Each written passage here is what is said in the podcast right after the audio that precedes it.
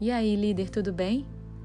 Você tem muitas expectativas? Do tipo, você espera que seu time te entenda e siga você, que seu gestor te reconheça e te elogie pelo constante bom trabalho. Ou você espera que seu time tenha este ou aquele comportamento e que saiba exatamente o que fazer.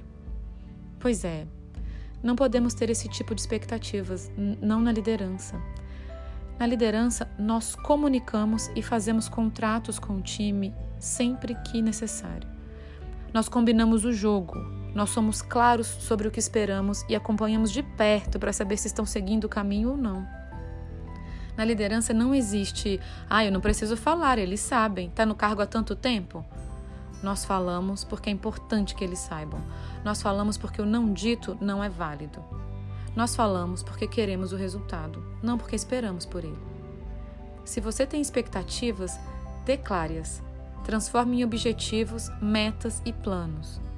Na liderança, não há espaço para falta de coragem de se dizer o que é necessário e muitas vezes duro.